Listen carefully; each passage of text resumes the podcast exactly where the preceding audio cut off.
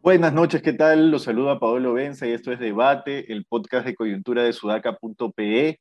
Como todas las noches estoy con Alexandra Ames y David Rivera para comentar las noticias más importantes del día y sin duda la noticia del día de hoy es el anuncio de que la fiscal de la Nación, a quien acusaban de haber sido de vacaciones cuando tenía que cumplir esta labor, eh, que es hacer precisamente lo que he hecho hoy día, eh, iniciará, es lo que informan los medios, por lo menos eh, todos los medios de serios, el comercio, Canal N, etcétera, que iniciará investigación preliminar contra el presidente Castillo por los casos de la licitación del puente Tarata y los casos de la licitación de Petroperú para la producción de biodiesel. Eh, eh, la investigación preliminar ya fue abierta contra el presidente Pedro Castillo. y bueno, nada, no hay mucho más que, informar sobre el tema. Y bueno, la investigación es por los presuntos delitos de tráfico de influencias y colusión tras haberse reunido con empresarios como Karelin López y Samir Abu, Abudaye, que son, eh, digamos, una especie de, en el caso de Karelin López es la especie de lobista preferida de este gobierno y de los anteriores, ¿no? Y Samir Abudaye es el dueño de esta empresa que gana la licitación con Petroperú. Eh, bueno, cada vez el cerco va ajustándose más en el cuello de Pedro Castillo. A mí lo que me sorprende es que el tipo no, no haya tomado ya un contraataque, por decirlo de alguna manera, ¿no? Sabiendo, es decir, a ver, todos los presidentes previos a Pedro Castillo están o, o investigados, o han pasado por la cárcel, o están en prisión preventiva, o se han suicidado para escapar de la justicia. Pedro Castillo debería saber que lo mismo le va a pasar a él. Y eso no es por, eso es básicamente por, por intuición estadística, por decirlo de alguna manera. O sea, tienes que poder ver todo lo que está pasando en los presidentes previos a ti y darte cuenta de que, de que vas por el mismo camino. Y si ya tienes a la fiscal de la Nación abriéndote, abriéndote investigación preliminar en tu primer año de gobierno, eh, no sé a dónde vas a llegar. Es evidente, eh, digamos, hacer, hacer futurología en este país es muy difícil. Y, y, ahora Tafura ha hecho una columna que dice que si es que Castillo no se tira al centro, lo van a terminar sacando y etcétera. Yo creo que eso sí es más difícil de, de, predecir, me refiero a la predicción política, pero la predicción judicial a mí me parece clarísima. Pero Castillo va a salir igual de la presidencia, igual de manchado e igual de perseguido que todos los presidentes, presidentes que lo han antecedido, salvo, no sé, Francisco Sagasti, porque Samerino tiene una acusación constitucional. Entonces, eh, no sé por qué no reacciona, no sé cómo lo ven ustedes.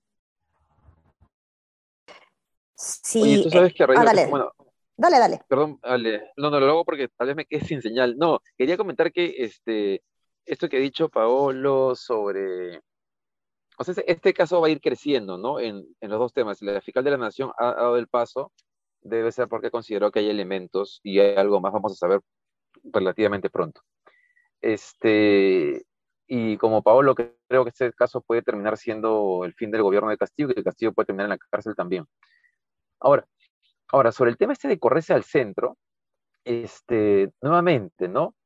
Eh, Castillo, si cambia de gabinete, no es porque quiera hacer un gobierno más moderado o de derecha o de izquierda. Castillo quisiera únicamente salvarse de la presidencia, entonces buscaría un, gabinete de más amplia base para de alguna manera tener los votos en el Congreso que le permitan salvarse de que se lo vaquen y que lo metan a la cárcel. Y eso implica seguramente aliarse con eh, Podemos Perú, con Alianza para el Progreso, pero eso implicaría también darle ciertas concesiones. Y a estas alturas del partido estamos claros que eso, que el, tema importante no es pues necesariamente si es que eso implica correrse al centro, sino que eso implica necesariamente ceder en eh, temas que tienen que ver nuevamente con eh, eh, retroceder en la reforma universitaria o en cualquier otra agenda que el Fujimorismo, o bueno, Fujimorismo no tal vez, pero que APP o Podemos Perú o un sector de AP le interese. Es decir, contrarreformas, cosas que, cosas que implican retroceder.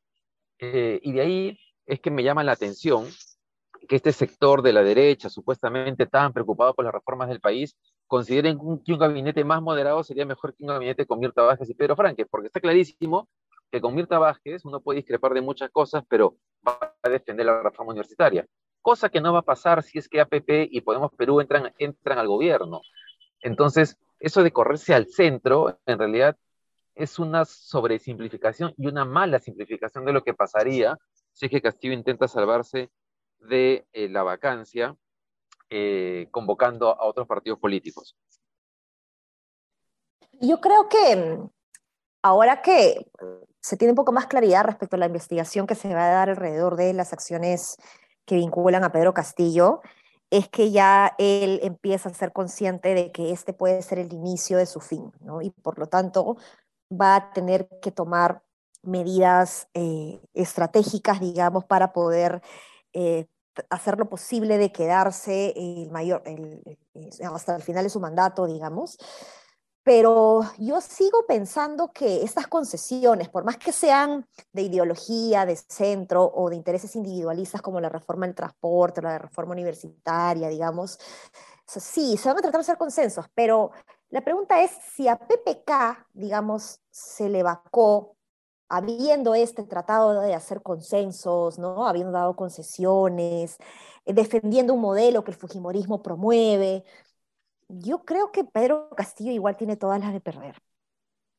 O sea, no, no, no, no siento que estos consensos, ¿no? Y, que pueden ser de ideología de centro, como digo, o como estas, estos, estas, estas em, concesiones individualistas de yo te doy eh, un año más para que licencies tu universidad o, o, qué sé yo, no, no va a ser suficiente para un Congreso que prácticamente nunca ha aceptado eh, a un representante como Pedro Castillo. ¿no? Sí, yo coincido. Y por más que te alíes con Acción Popular o Podemos o, Alianza para el Progreso o con quien sea, salvo el ferronismo, salvo el fujimorismo si estuviera de tu lado, pero estos partidos finalmente si es que hay una acusación grave van a salir con esta bandera. Ya veo, ya veo esos tweets de, no sé, pues, El Mundo del Águila, Pepe Luna, César Acuña, Richard Acuña, diciendo, no vamos a casarnos con la corrupción. Claro, eso, es exactamente lo que va a pasar. Entonces, yo creo que el peso sobre el cuello de Castillo ya deja de ser político y pasa a ser netamente judicial. Queda en las manos de Soraya Dávalos, básicamente. Así es. Bueno, eso es, eso es, eso es por la parte política. Un tema interesantísimo es el hilo que, que mandaste, David, al, chat que tenemos nosotros, que es de un, ex, de un funcionario actual del MEF, de hecho, que habla sobre la ejecución presupuestal que ha superado la barrera psicológica, por decirlo de alguna manera, de 30 mil millones de soles. ¿30 mil millones de soles es la cifra? ¿Me estoy confundiendo? A ver, estoy justo... Sí, eh, sí, acá lo tengo... 30 mil millones de soles. Y que ha llegado 36 mil. O sea, 30 mil millones de soles es el, el, tope, digamos. La barrera, digamos, ¿no? Esa barrera psicológica que no se había podido superar en mucho tiempo y ha llegado a 39 mil, ha superado los 39 mil millones de soles en el 2021 que compete a dos gobiernos, ¿no? Sagasti y Castillo. Y según explica este funcionario, eh, que es David Grandes, eh, esto se debe básicamente a trabajar con personas en capacitación para la ejecución de proyectos, ¿no? Gran parte o buena parte o una parte importante, ya, para, decirlo, para decirlo más acotado, se debe a la ejecución de la Autoridad para la Reconstrucción con Cambios, que de hecho Guido Bellido le, le, pidió la renuncia a Amalia Moreno cuando era premier. Felizmente a los días sacan a Guido Bellido y Amalia Moreno se mantiene con la llegada de Mirta Vázquez. Por eso digo que Mirta Vázquez es una de las mejores cosas que le pudo pasar al país.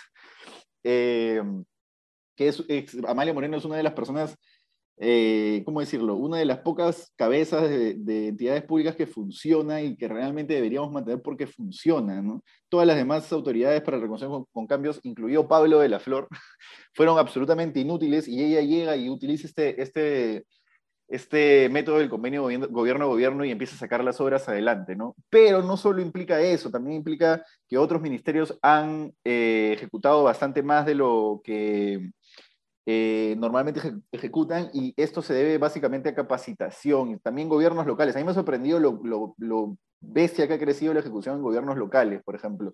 Y esto es básicamente acompañamiento. Y ahí voy a hacer una, una opinión breve de fondo, ¿no? Que es, ahí nos vamos dando cuenta y podemos empezar a filtrar cuándo es que funciona eh, el Estado y cuándo es que no.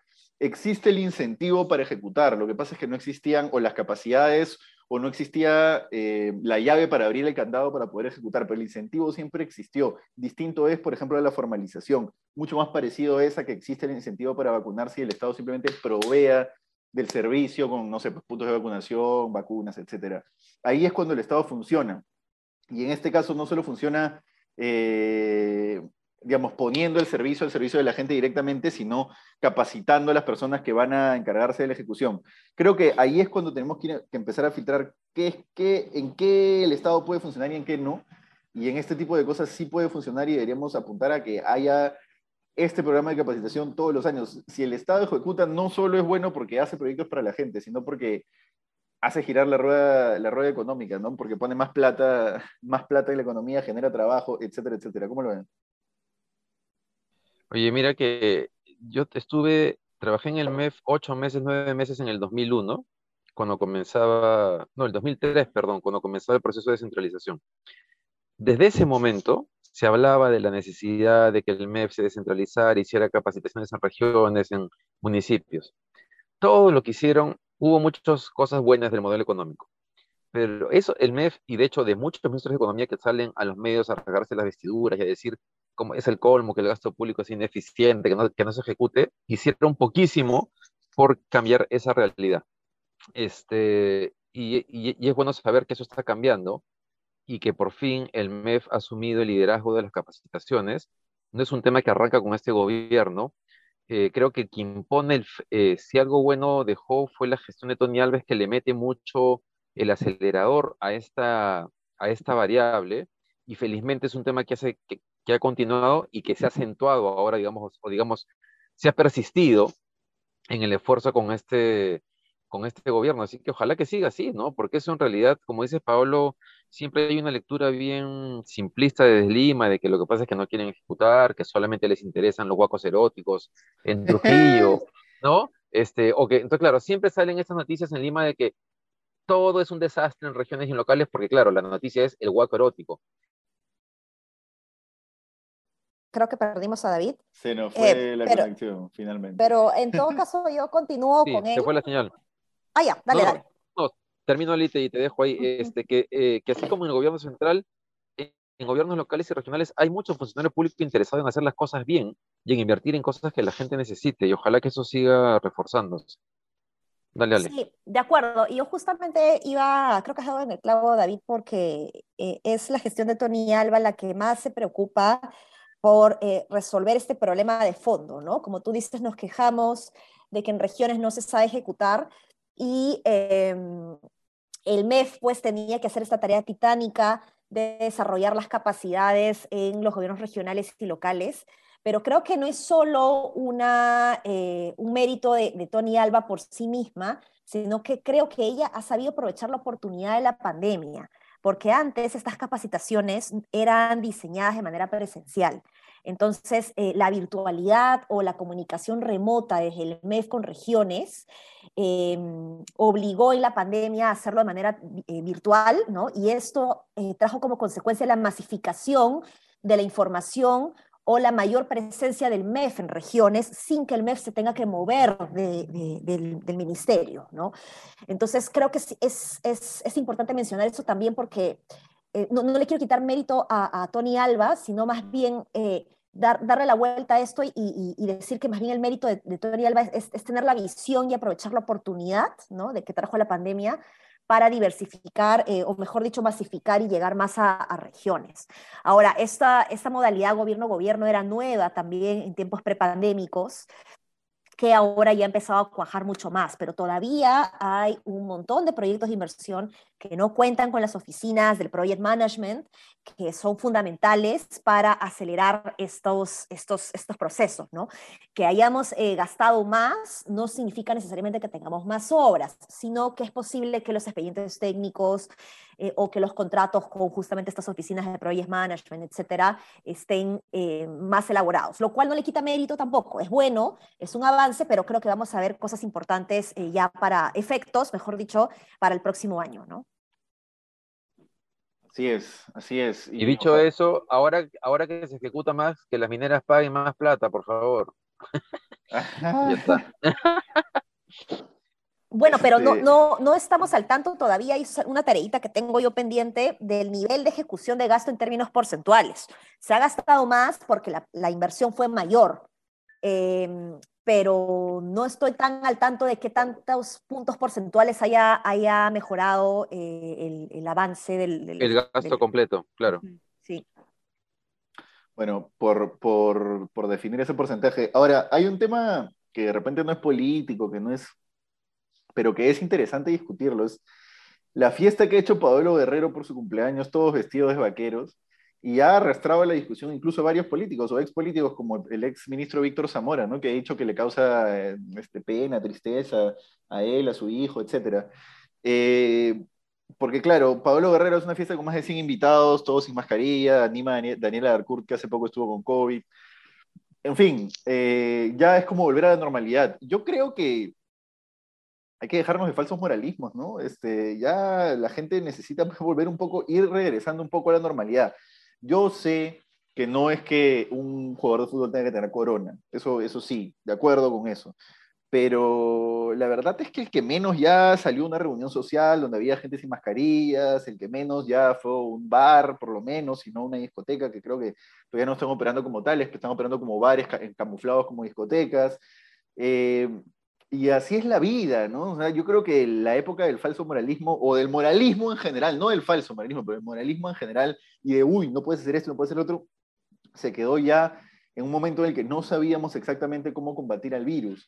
Pero hoy, donde además hay una variante Omicron que ya no hospitaliza, sino que más, básicamente contagia y que parece que todo el mundo se va a terminar contagiando finalmente y que vamos a pasar una etapa endémica del virus, yo creo que ya deberíamos empezar a soltar un poco este tipo de, críticas, pero es una opinión personalísima. ¿Cómo lo ven ustedes?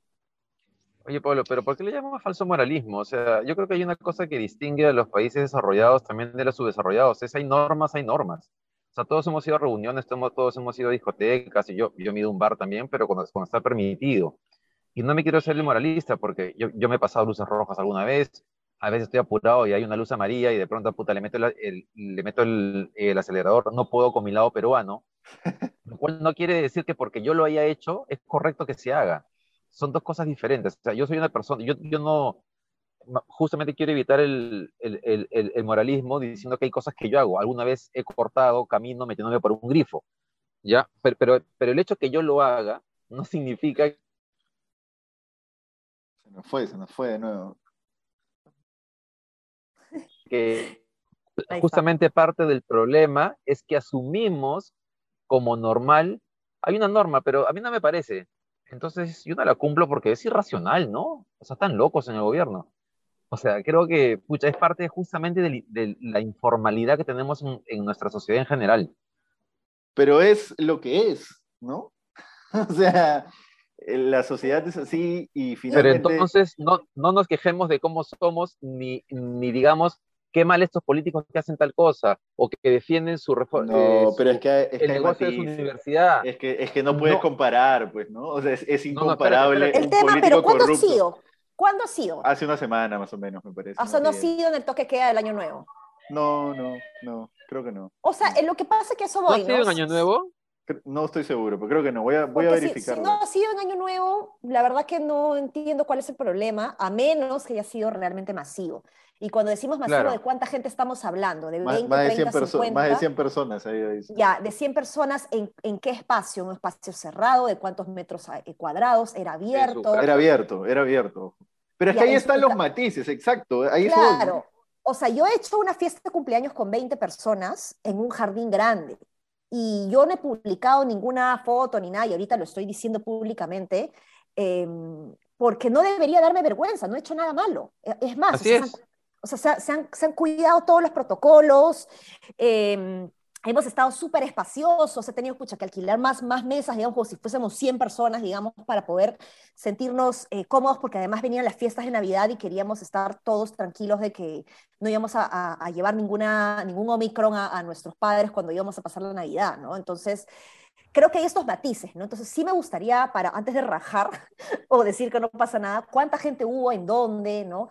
Entonces, eh, creo que a un líder como como Pablo Guerrero, porque es un líder, es, alguien, es un influencer, sí le corresponde aclarar esos datos y en todo caso haberlo hecho público en su momento sin ninguna vergüenza y decir, estoy haciendo esto, somos tantos, el espacio es así, este es el metraje, ¿no? Y decir, no pasa nada, ¿no? A, hacerlo a escondidas y luego que se genere toda la, la, comidilla de dudas respecto a, a, cuántos eran, ¿no? ¿Dónde estaban?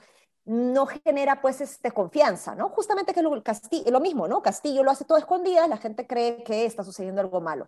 Paolo lo dice todo a escondidas, no se sabe pues este, qué, qué, qué tan grave es lo que ha hecho, ¿no?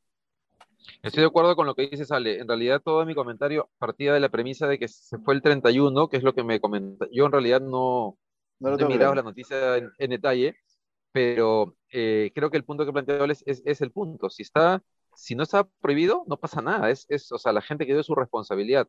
Si es que ha incumplido la norma de fin de año, yo creo que no podemos tampoco decir no, no pasa nada, ¿no?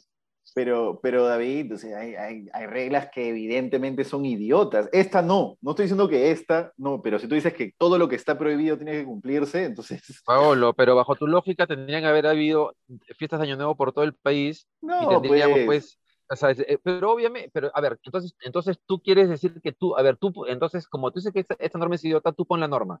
¿Cuál hubiese sido la norma correcta para fin de año? Espera, espérame, justo, justo me entró, me entró el, el, el playlist de RPP cuando estaba revisando el día de la... No, o sea, a ver, yo creo que está bien que se haya puesto toque de queda más temprano, no creo que haya servido para nada, pero a lo que voy es, no creo que haya una crítica moral a Pablo Guerrero ni una crítica moral a quien rompe una norma como esa. Me dejo entender. No digo que esta norma sea idiota, digo que hay normas idiotas y que no todas las normas tienen que cumplirse porque son normas y están escritas en blanco y negro en un papel. Pero en este caso particular no creo que haya una crítica moral por haber roto la norma. Creo que es como que tampoco puedes criticar a alguien, pues que no sé, que pasa recibo por honorarios este, en, su, en su trabajo para que la empresa no pague los impuestos, ¿me entiendes? Ya te pasa a ser a ese tipo de, de práctica y no se puede comparar pues, con un político que roba, no creo que sea nada comparable. No, yo no hablo con un político que roba, yo, eh, yo hablaba con alguien que define sus propios intereses. Alguien que está definiendo el negocio de su universidad está definiendo sus intereses. Alguien que quiere hacer un tono en su casa saltándose la norma, está definiendo un interés particular de él. En ese ejemplo particular, y sé que hay niveles, que uno hay un daño público mucho mayor, todo todo el rollo, solamente sí creo que en el Perú a veces miramos la informalidad y la, ilegalidad como algo muy lejano y creo que no nos damos cuenta que la institucionalidad no es el edificio del MEF y su gente. La institucionalidad tiene que ver justamente, eh, eh, y se entiende así, como ese conjunto de normas explícitas e implícitas en una sociedad que hacen que la sociedad funcione. Y, que, y, el gran problema del, Perú es que todos, ¿ah? y me incluyo, y acá estamos metidos todos, no tenemos eso, no tenemos un conjunto de normas que la gente sienta que tenga que respetar porque todo el mundo considera que no es tan importante, ¿no? Sí, pero parte del problema es que el diseño normativo es malo. Pues. Creo que parte de ahí. Bueno, Yo creo que el diseño normativo es malo porque no permite que la gente pueda pensar con este criterio con el que, que, estoy mencionando justamente, ¿no? Bueno, si somos tantos, si estamos en un espacio eh, eh, eh, abierto y, y, tal, ¿no? Entonces, estos matices son más difíciles de legislar, ¿no? Porque termina siendo confuso. Entonces es más fácil decir, nadie sale, ¿no? Solo salen mujeres, solo salen hombres, ¿no? ¿Por qué esa ley? Porque era más difícil de ver por el último número del DNI, porque si no habría que estar parando a cada persona y verificar si efectivamente era el último número del DNI, ¿no? Entonces, y a mejor hombres y mujeres, ¿no? Entonces, eh, ese es el problema, ¿no? La falta de criterio que podamos tener, no solo en los que diseñan las políticas públicas, sino también en los ciudadanos para acatarlas.